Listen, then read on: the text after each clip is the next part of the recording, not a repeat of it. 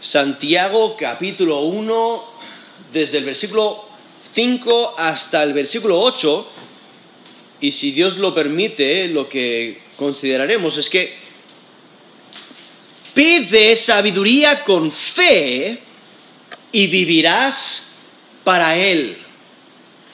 Pide sabiduría con fe y vivirás para Él.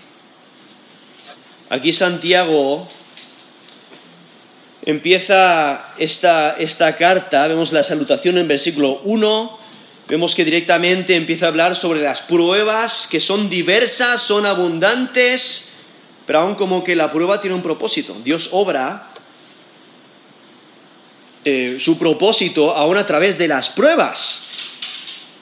Pero el creyente constantemente debe de estar pidiendo a Dios sabiduría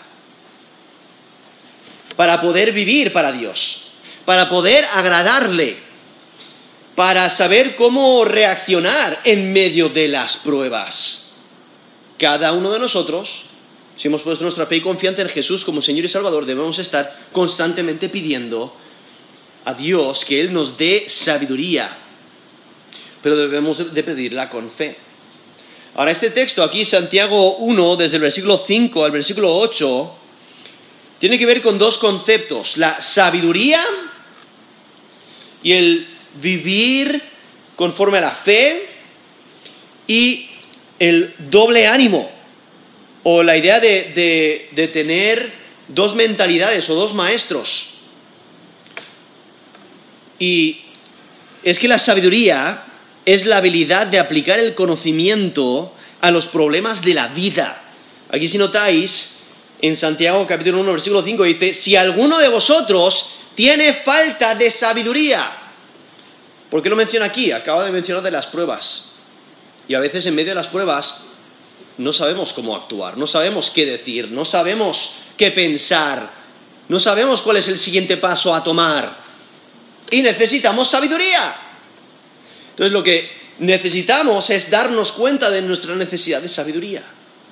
Y por ello aquí Santiago capítulo 1 versículo 5 dice, si alguno de vosotros tiene falta de sabiduría, pídala a Dios, el cual da a todos abundantemente y sin reproche, y le será dada, pero pida con fe, no dudando nada, porque el que duda es semejante a la onda del mar, que es arrastrada por el viento y echada de una parte a otra. No piense, pues, quien tal haga, que recibirá cosa alguna del Señor. El hombre de doble ánimo es inconstante en todos sus caminos. Aquí vemos, he, leído Santiago 1 desde el versículo 5 hasta el versículo 8 y vemos cómo Santiago, inspirado por Dios, nos exhorta a ir directamente a Dios. ¿Necesitamos sabiduría? Dios es la fuente de la sabiduría, acudamos a Él. Y Él es un Dios que da, es un Dios generoso. Y si se lo pides, Él te lo da. Pero debemos de pedir de una manera correcta. ¿Cómo? Con fe. Con fe de que Él puede dárnoslo. Con fe de que Él nos lo dará. Y por ello lo ilustra con, con esta onda del mar, ¿no? que es arrastrada por el viento y echada de una parte a otra.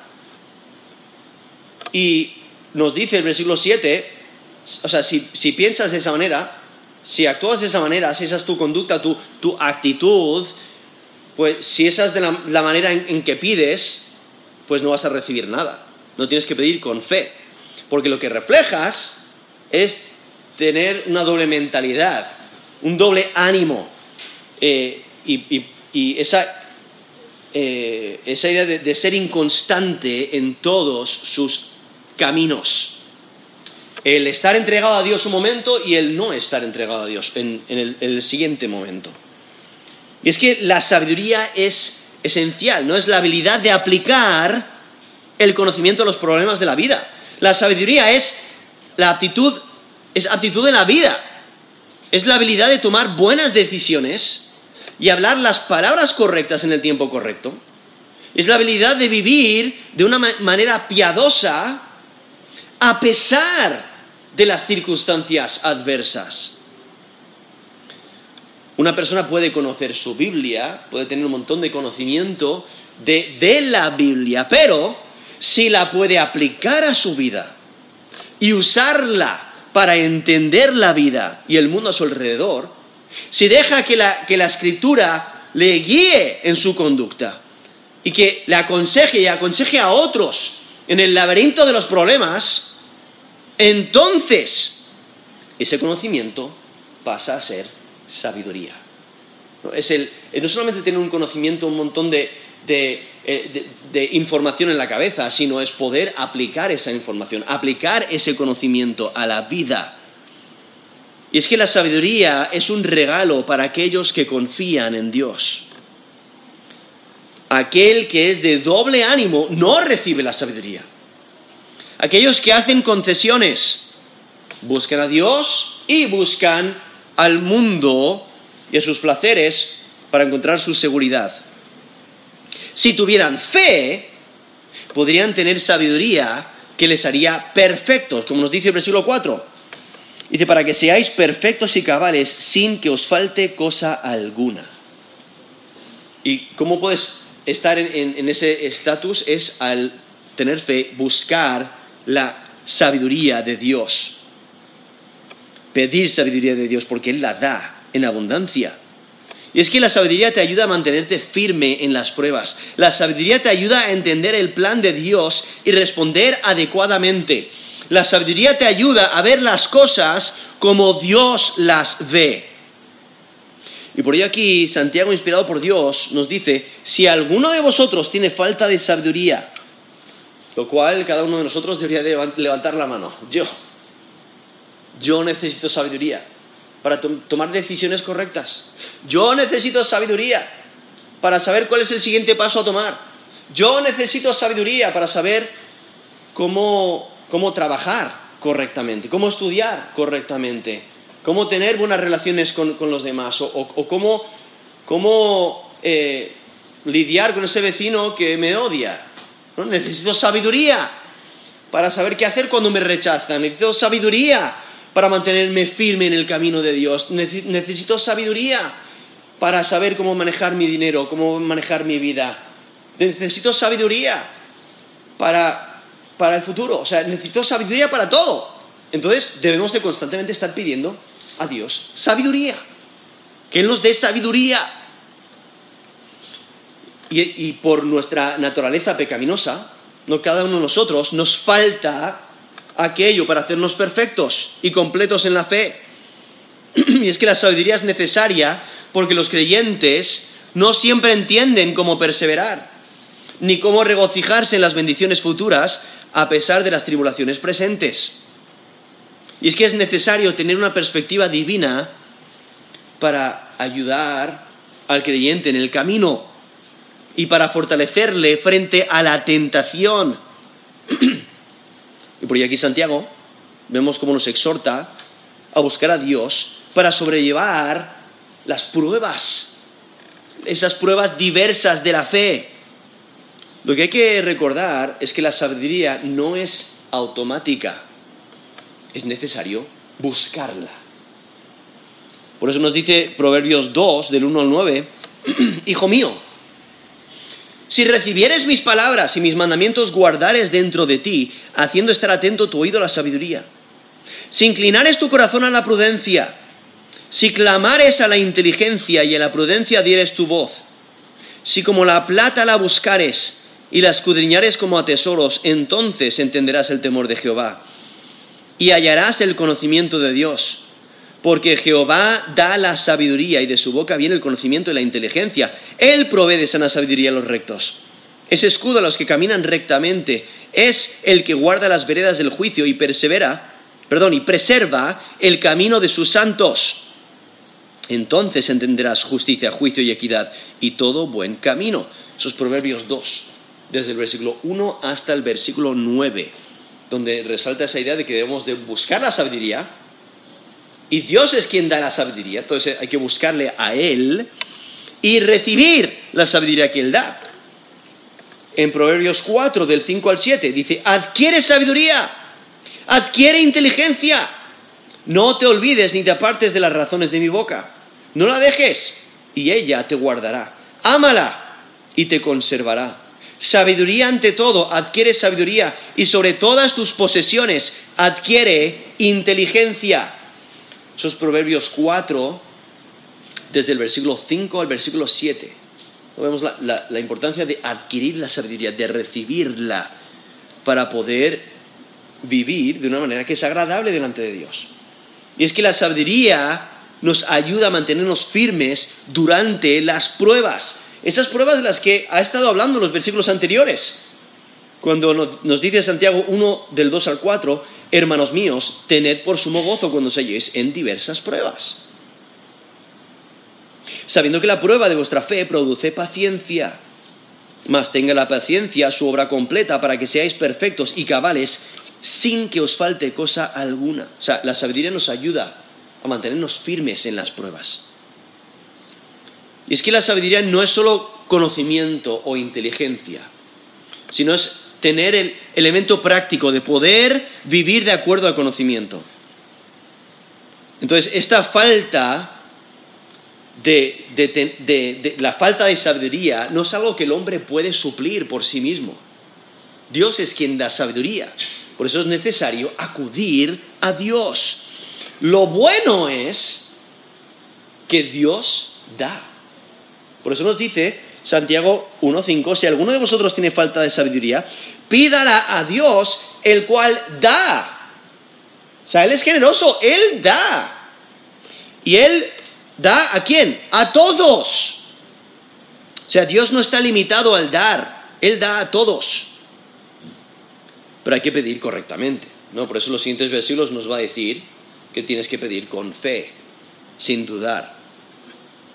Y, este mandato de, pedir sabiduría, este mandato de, de buscar a Dios, pedir sabiduría de Dios, requiere una petición constante. Es algo que debemos hacer constantemente porque cada día necesitamos sabiduría divina, necesitamos sabiduría de Dios para saber cómo vivir de una manera que le agrada a Él. Porque, como nos dice Proverbios 2.6, Jehová da la sabiduría, de su boca viene el conocimiento y la inteligencia, y tiene beneficios en nuestra vida. Nos dice ahí el Proverbios 2, del 10 al 19, cuando la sabiduría entrare en tu corazón, y la ciencia fuere grata a tu alma, la discreción te guardará. Te preservará la inteligencia para librarte del mal camino, de los hombres que hablan perversidades, que dejan los caminos derechos para andar por sendas tenebrosas, que se alegran haciendo el mal, que se huelgan en las perversidades del vicio, cuyas veredas son torcidas y torcidos sus caminos. Serás librado de la mujer extraña, de la ajena que halaga con sus palabras la cual abandona al compañero de su juventud y se olvida del pacto de su Dios, por lo cual su casa está inclinada a la muerte y sus veredas hacia los muertos, hacia los muertos. Todos los que a ella se lleguen no volverán, ni seguirán otra vez los senderos de la vida. Esos Proverbios 2, del 10 al 19. Ahí, resalta que la sabiduría, cuando entra en tu corazón, pues te afirma, te estabiliza y no sigues los caminos del hombre malvado, de la mujer malvada. Y, la sabiduría te, protege la vida. Es que la sabiduría mantiene a una persona en el camino correcto. La sabiduría es la, la misma meta de madurez espiritual de los versículos anteriores, que nos menciona ahí desde el versículo 2 al versículo 4, cuando dice la última parte del versículo 4, para que seáis perfectos y cabales, sin que os falte cosa alguna. O sea, para llegar a esa madurez necesitamos sabiduría. Por eso constantemente debemos estar pidiendo sabiduría. Porque el, pedir sabiduría es desear caminar como Jesús. Es desear caminar en justicia, en amor, en paz. Y es que hallar la sabiduría es hallar la vida y recibir el favor de Dios. Nos dice Proverbios 8:35, porque el que me halle hallará la vida y alcanzará el favor de Jehová. Esos Proverbios 8:35, donde se personifica a la sabiduría, está diciendo el que me halle, halla la vida. Aún en, Mateo 7, del 7 al 8, vemos la, la enseñanza de Jesús, que dice, pedid y se os dará, buscad y hallaréis, llamad y se os abrirá. Porque todo aquel que pide recibe y el que busca halla y al que llama se le abrirá. Eso es Mateo 7, del 7 al 8. Esa idea de, de pedir, pedir a Dios y Dios dará. ¿No? Vemos ese eco que está haciendo aquí Santiago cuando dice, pídala a Dios, el cual da a todos abundantemente y sin reproche. Eso era Mateo 7, del 7 al 8. Y luego sigue el texto, ese texto ahí en Mateo 7, desde el versículo 9 al 11, diciendo que, vale, si un hombre normal da buenas cosas a sus hijos cuando se lo piden, ¿Cómo va a reaccionar Dios cuando le pides algo? Porque nos dice ahí Mateo 7, del 9 al 11, ¿qué hombre hay de vosotros que si su hijo le pide pan le dará una piedra?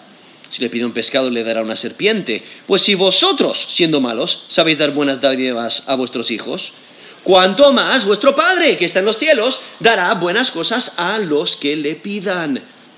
Eso es Mateo 7 del 9 al 11. O sea, si un padre humano da buenas cosas, Dios mucho más.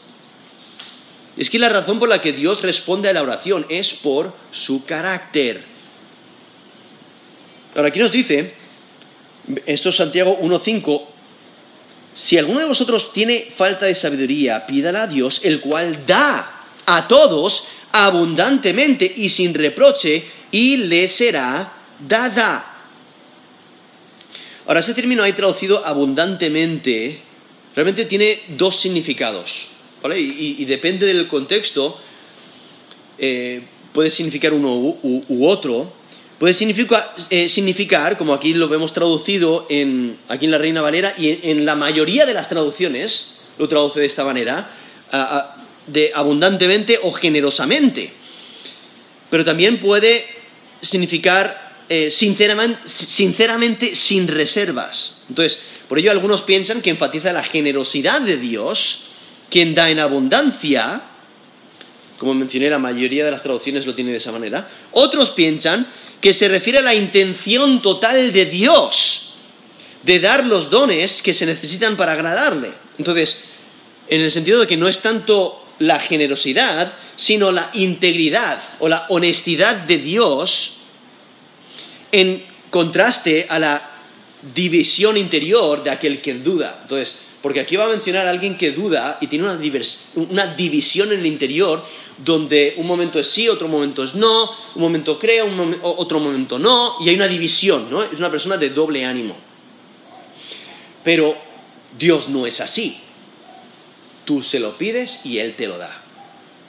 Entonces Dios da sin complicaciones, da sin condiciones. Dios da sin reservas, sinceramente sin reservas. De todas formas sabemos que Dios es generoso, ¿no? Él da generosamente. Y, por ello el Dios generoso da lo que necesitamos para agradarle con una intención singular, con integridad, con sinceridad. Ah, y entonces vemos aquí este, este término, ¿no? Con, aquí lo traduce con, a todos abundantemente, ¿no? Pero puede significar esa idea de eh, sin reserva, sinceramente. Aquí vemos el, deseo que Dios tiene de dar. Y luego dice, y sin reproche. O sea, Dios no te va a reprochar cuando le pidas. Si, eh, si, tú te das cuenta de tu falta, puedes ir a Dios y Dios acepta que vayas a Él. Él no se ríe de ti, no te rechaza, no, te reprocha. O sea, el creyente no debe de titubear en pedir a Dios que le, que le dé sabiduría. Dios no nos reprocha por no tener la sabiduría que necesitamos. Por ello no hay necesidad de avergonzarse de pedir sabiduría. Él no nos reprocha. Él no nos menosprecia por nuestra ignorancia. Dios no discrimina. Dios no critica al que le suplica en humildad. Dios no es tacaño, te da en abundancia, te da con sinceridad. Dios no da a, eh, regañadientes. La sabiduría no es para un grupo en particular dentro del pueblo de Dios, es para todos, para todos los creyentes.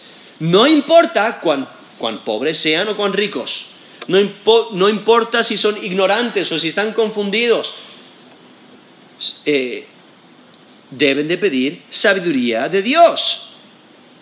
El creyente debe de aprender a pedir a Dios sabiduría y la fortaleza necesaria para poner en práctica sus mandamientos.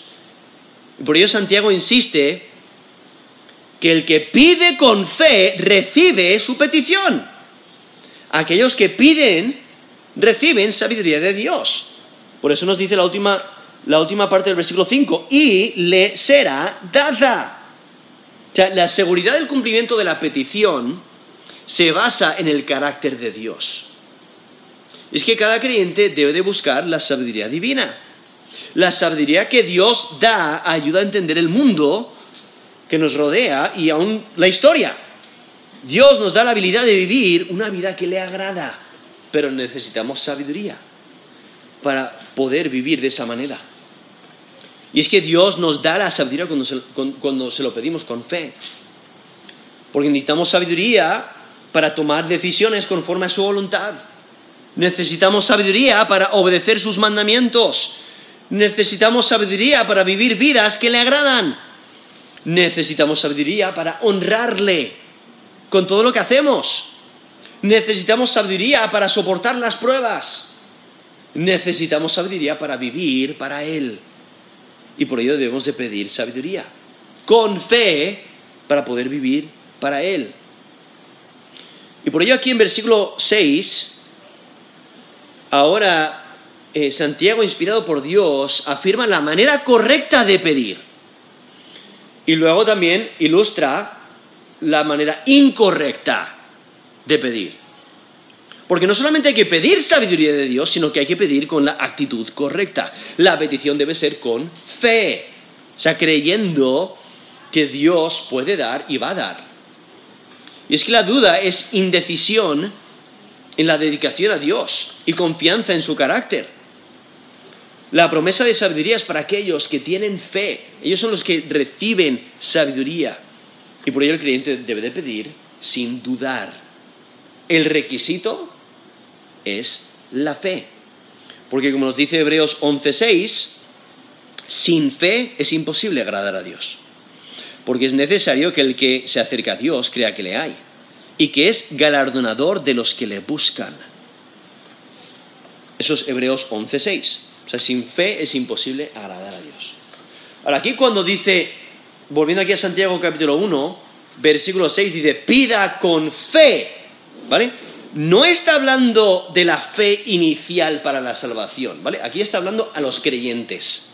Los creyentes tienen fe inicial para la salvación creen en Jesús como Señor y Salvador, pero está hablando de fe para creer eh, todo lo que Dios dice, para creer su palabra, para confiar en Dios, para confiar en las promesas de Dios. No está hablando de fe para salvación, está hablando de una confianza continua en la identidad y en la naturaleza de Dios. Porque es necesario confiar en que Dios está dispuesto a dar. Por ello, el que pide no debe de dudar de que recibirá de Dios. Santiago lo que desea es que cada creyente tenga un enfoque total confiado en Dios. El, creyente debe dejar que esa confianza en Dios moldee ¿no? su relación con Dios. Dudar lo que refleja es conflicto de lealtades y altera la pureza de la fe. Y por ello aquí está describiendo a una persona que duda si Dios realmente va a responder a la petición. Cuando el creyente nunca debe de dudar del carácter de Dios. Y es que el creyente debe de orar con fe a Dios. Y por ello aquí eh, Santiago está exhortando que cuando oremos, o sea, ha estado hablando de sabiduría directamente, pero desde el versículo 6 hasta el versículo 8, vemos que ya no menciona sabiduría, sino que está mencionando la importancia de pedir con fe, de tener fe en cualquier oración que hagamos. La enseñanza aplica a cualquier oración. Cuando oramos a Dios debemos orar con fe de que Dios escucha, de que Dios responde la oración, de que la oración del justo puede mucho. Es como cuando Jesús secó la higuera. No, los discípulos estaban maravillados. ¿Cómo ha ocurrido eso? Se sorprendieron. Y en Mateo 21, del 21 al 22, respondiendo Jesús les dijo, de cierto os digo que si tuvierais fe y no dudareis, no solo haréis esto de la higuera, sino que si este monte, si a este monte dijereis quítate y échate en el mar, será hecho. Y todo lo que pidierais en oración, creyendo, lo recibiréis. Hay, que pedir con fe. Ahí Jesús dice, todo lo que pidierais en oración, creyendo, lo recibiréis. hay que reflejar fe. Por eso aquí dice, pero pida con fe. Esto es Santiago 1.6. Pero pida con fe, no dudando nada. Y el versículo 5 nos dice, le será dada. Ahora, lo que hay que entender es que Dios no nos da un cheque en blanco, decir, mira, pedid lo que queráis y os lo doy. No, no está diciendo eso. No, no, no, es que podamos pedir cualquier cosa que, que querramos y Dios promete dárnoslo. Es que la petición tiene que ser de acuerdo a la voluntad de Dios. Como nos dice 1 de Juan 5, del 14 al 15. Esta es la confianza que tenemos en Él, que si pedimos alguna cosa conforme a su voluntad, Él nos oye. Y si sabemos que Él nos oye en cualquiera cosa que pidamos, sabemos que tenemos las peticiones que le hayamos hecho. Eso es 1 de Juan 5 del 14 al 15.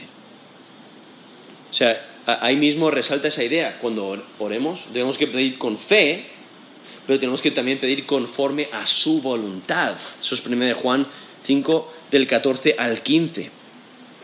Y es que la duda destaca indecisión, e, e e, inconsistencia en la actitud hacia Dios. Es que la fe es una decisión de confiar en Dios. Dudar de Dios es cuestionar su carácter.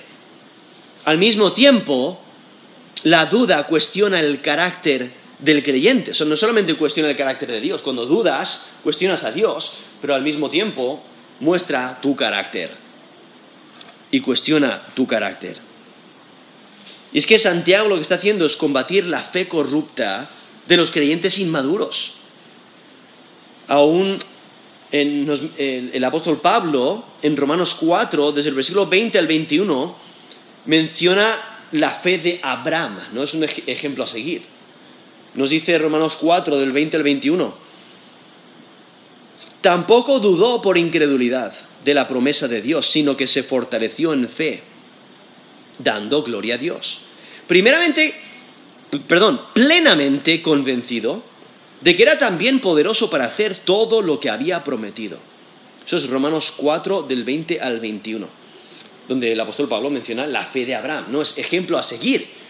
Ahora, nosotros entendemos que Abraham sí titubeó no, y Pablo no está diciendo que Abraham nunca titubeó, sino que Abraham fue constante en su fe hacia Dios.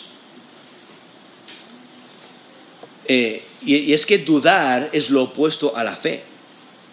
Santiago no está diciendo que no pueda haber incertidumbre de vez en cuando, eh, de vez en cuando en cuanto a la voluntad de Dios.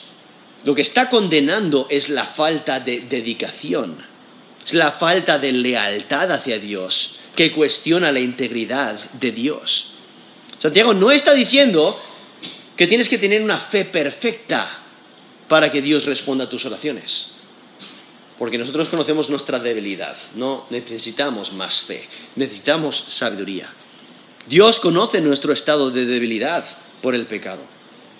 Y Dios responde cuando nuestras vidas reflejan una fe constante cuando a pesar de que de vez en cuando haya incertidumbre, continuamos confiando. Y es que el creyente ha sido llamado a seguir a Dios y sus propósitos que abarcan todo aspecto de la vida. Es que la sabiduría de Dios, la sabiduría que Dios da, ayuda al creyente a vivir con una dedicación inquebrantable a Dios. Vacilar en la presencia de Dios es retener su servicio a Él. Entonces, en, este contexto, el dudar no es dudar de la existencia de Dios. La cuestión es eh, la idea de confiar en Dios sin titubear. Porque la lealtad a Dios es lo que está a juego. Dudar es un acto de desconfianza cuando debemos obedecer a Dios. Y es que el creyente que duda en su relación con Dios descubre la inestabilidad de su fe. O sea, revela la inestabilidad de su fe. Es que la duda es, la duda se convierte en desobediencia hacia Dios. La duda entrega al creyente a la mala influencia, porque empiezas a dudar de Dios y empiezas a aferrarte a lo que eh, el mundo te dice y empiezas a, tener un corazón dividido. Y por ello aquí lo que hace Santiago es pintar un cuadro, ¿no? Pinta un cuadro de, una persona inconsistente que no puede esperar recibir nada de Dios. Porque nos dice aquí versículo 6, porque el que duda, esto es Santiago 1.6, el que duda es semejante a la onda del mar, que es arrastrada por el viento y echada de una parte a otra. Y es que la, imagen que Santiago describe es la de una ola. una ola en medio de un gran oleaje. No, Santiago conoce el mar de Galilea. Y, una ola, eh, pues cambia de dirección, cambia de forma, constantemente está en movimiento dependiendo de dónde lo lleva la, corriente o el, el viento. ¿no?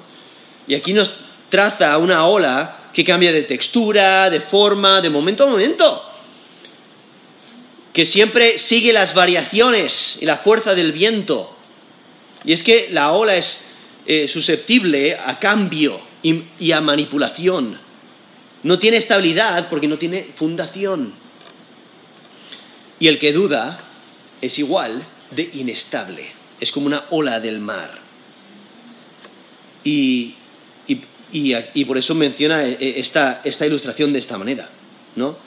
Porque esa idea de, dudar es la idea de titubear, ¿no? Y, y, la ola es arrastrada, que es la idea de movida por el viento, impulsada, echada de una parte a otra, tiene la idea de sacudido, ¿no? De agitado, arrojado de acá para allá. Pero aquel que, aquel que tiene fe tiene un ancla para el alma, ¿no? el que duda no tiene no tiene esperanza, no tiene esa seguridad de la esperanza que Dios da, como nos dice Hebreos 6:19, la cual tenemos como segura y firme ancla del alma. Eso es Hebreos 6:19, hablando de la seguridad de la esperanza que tenemos en Dios. Esa esperanza que Dios nos da. El que duda titubea en su deseo por obtener sabiduría de Dios.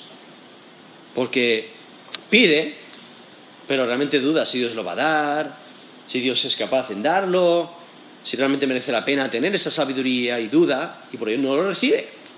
Titubea. Y por ello en versículo 7 dice, mira, básicamente el que pide así no va a recibir nada. Por eso dice el versículo 7, no piense pues quien tal haga que recibirá cosa alguna del Señor. Y es que Santiago ahora presenta las consecuencias de la duda. Si dudas, pues no vas a recibir nada. Si no pides con fe, no vas a recibir nada.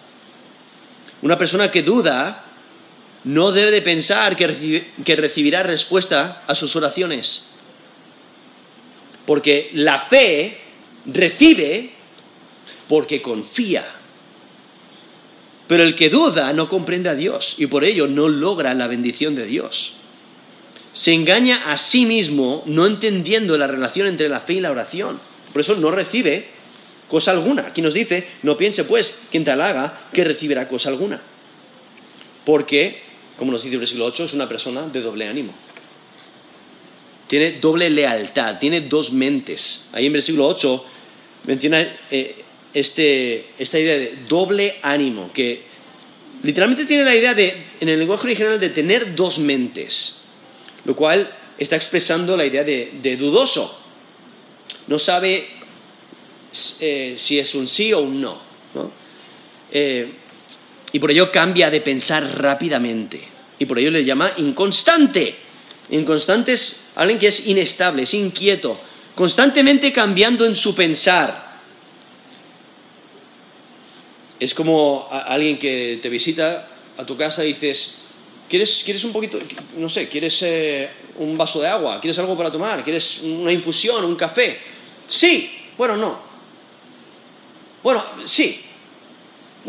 ¿Sabes qué? Mejor no, mejor no. Y ya, ya una vez que te vas a sentar, dices, sí, sí, yo creo que sí y luego vas a ir a poner la tetera o poner el café. No, mm, no eh, constantemente cambiando, constantemente cambiando, dudoso, como que no sabe, esa es la idea. De pedir de esa manera, pues no vas a recibir nada. Y, por ello aquí nos dice, el hombre de doble ánimo es inconstante en todos sus caminos, o sea, todos, la totalidad, por completo, todos sus caminos, todo lo que hace es inconstante porque, porque duda. Y por ahí aquí Santiago, por si acaso tuvieras dudas, dice, mira, si pides sin fe, no vas a recibir respuesta a, tu oración. Y es que el cambio, perdón, el camino de la fe en Dios es con todo el corazón, toda el alma, con todas las fuerzas. El que busca el mal y el bien está dividido y por ello corrompe el bien.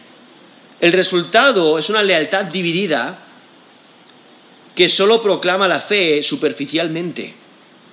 El creyente de doble ánimo es hipócrita, porque unas veces hace una cosa y luego contradice exactamente lo que hacía o lo que decía. ¿no? Dice una cosa y vive de otra manera. ¿no? Es constantemente cambiante. Y es que la persona de doble ánimo no ama a Dios de manera incondicional, no ama al prójimo como debe, no practica las escrituras como Dios quiere. La persona de doble ánimo titubea, es incapaz de manejar la presión y el estrés de la oposición que recibe la comunidad de la fe. Es que la inestabilidad es por falta de confianza en Dios. Es inestable porque no confía en Dios y no confía en que Dios puede darle esa sabiduría para sobrellevar las pruebas. Y es que la persona de doble ánimo está dividido. Está dividido entre servirse a sí mismo o servir a Dios. Está dividido entre vivir conforme al Espíritu o vivir conforme a la carne. Está dividido en el amor al mundo o amor a Cristo. Está dividido de el dejar al mundo y el aferrarse al mundo. Eh, este, eh, eh, está dividido de, de voy a seguir al mundo o voy a seguir a Cristo. Abandonar los placeres del mundo o seguir a Cristo de todo corazón. Está dividido entre el amor al pecado o en obedecer a Dios. Y es que tener dos lealtades daña la vida del creyente. Es una persona que no quiere que Dios interfiera con su vida y sus metas. Lo, que demuestra es una, una fe inadecuada. Es que Santiago desea que los creyentes muestren fe completa, fe constante, fe incondicional. Y la, y la, escritura bendice a aquellos que buscan a Dios de todo corazón. Salmo 119, versículo 2. Dice, bienaventurados los que guardan sus testimonios y con todo el corazón le buscan. Eso es Salmo 119, versículo 2, ¿no? Con todo el corazón le buscan. Son bienaventurados. En Deuteronomio 6, versículo 5, dice, amarás a Jehová tu Dios de todo tu corazón, de toda tu alma y con todas tus fuerzas. Eso es Deuteronomio 6, versículo 5 una dedicación total, una entrega total, un amor total, una confianza total. Pero el que es inconstante es hipócrita. Y por eso es infiel. El de doble ánimo no se compromete a nada y por ello no se puede depender de él. Y por ello Santiago aquí critica la división del alma que lleva a pensar, a hablar, a actuar de manera contradictoria a la, a la afirmación de pertenecer a Dios.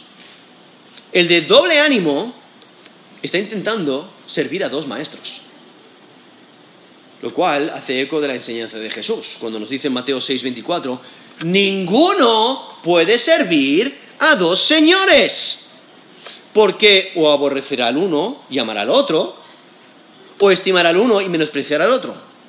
Eso es Mateo 6:24, y luego Jesús lo aplica a las riquezas, diciendo, no podéis servir a Dios y a las riquezas. Eso es Mateo 6:24. Pero es lo que Santiago está diciendo una persona de doble ánimo. ¿no? Está intentando servir a dos maestros.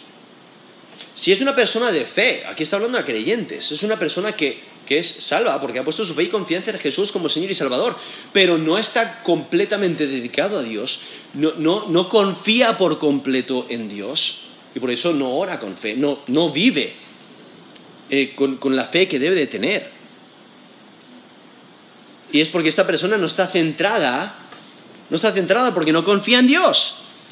Tiene dificultad de discernir el camino correcto porque es inestable. Es inestable en todos sus caminos porque le falta dedicación de fe. Y eso impacta todavía su vida. Y se afana por la presión, se derrumba ante la oposición, es infiel durante, durante la persecución porque no confía en Dios para darle sabiduría para vivir correctamente. Y por su lealtad dividida es desleal, es hipócrita. No está en una posición de alguien que confía. Y por ello Santiago exhorta a todos, a, a todos que están en esta condición, a arrepentirse Primero nos exhorta a pedir sabiduría. Necesitamos sabiduría. Tenemos que llegar al punto a reconocer que necesitamos sabiduría diariamente y que pidamos sabiduría diariamente. Pero cuando eh, no pedimos sabiduría, empezamos a dudar y empezamos a tomar decisiones inadecuadas y empezamos a tener una lealtad dividida. Y por ello Santiago en Santiago capítulo 4, versículo 8 dice, acercaos a Dios y Él se acercará a vosotros. Pecadores, limpiad las manos y vosotros los de doble ánimo, purificad vuestros corazones. Eso es Santiago 4, versículo 8. Está pidiendo a los de doble ánimo que se arrepientan. Es que la persona con fe simple y unánime en Dios recibe sabiduría porque vive rectamente. La fe es la base de la estabilidad, es la base que da esa estabilidad. Sin fe, la vida es caótica, sin dirección, y por ello no hay estabilidad. Es como esa ola del mar. Y es como inconstante, como nos dice el versículo 8, porque es una, manera de vivir de, doble ánimo, sirviendo a dos maestros, dos lealtades. Y por ello aquí lo que Santiago nos está exhortando a hacer, a pedir sabiduría de Dios para poder vivir de una manera que le agrada a Él. Cada uno de nosotros necesita sabiduría. Tenemos que darnos cuenta de que nosotros eh, no podemos vivir de una manera que agrada a Dios solos no es algo que tenemos de manera innata. No, es que eh, tengamos sabiduría sin, sin esfuerzo. No, debemos de buscar sabiduría y el único que da sabiduría es Dios. Por eso tenemos que acudir a Él, buscarle a Él. Y por ello aquí Santiago dice, si alguno de vosotros tiene falta de sabiduría, pídela a Dios. Eso es Santiago 1.5. ¿Y qué es lo que ocurre? Si lo pides con fe, no dudando, si pides con esa confianza de que Dios lo puede dar, de que Dios es fiel a su carácter, Dios da sabiduría. Y esa sabiduría te ayuda a vivir de una manera que le agrada, a tomar decisiones correctas, a vivir conforme a su palabra, a honrarle en todo lo que haces, a adorarle correctamente, a servirle correctamente. Y por ello debemos de pedir sabiduría de Dios. Pide sabiduría con fe y vivirás para Él. O sea, si pides a Dios sabiduría con fe, con esa confianza que, que no titubea, que no duda, esa sabiduría te va a ayudar a vivir como Él desea que vivas. Y vivirás para Él. Y te darás cuenta de que a pesar de todos tus problemas, a pesar de las circunstancias adversas en las que te encuentras, Dios te da sabiduría para saber cómo afrontarlas, para saber cómo vivir, para saber cómo tomar decisiones, para saber qué es lo que Él espera de ti, para, incluso entender su palabra, para, para agradarle y saber qué hacer, qué decir, qué pensar, cómo vivir para Él. Por eso pide sabiduría con fe y vivirás para Él. Vamos a terminar en, oración.